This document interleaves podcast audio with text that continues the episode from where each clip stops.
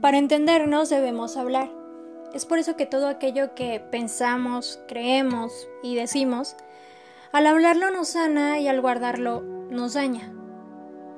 Soy Jania Tamayo y juntos descubriremos que hablar para sanarte nos ayuda a conocernos, amarnos y vivir en armonía.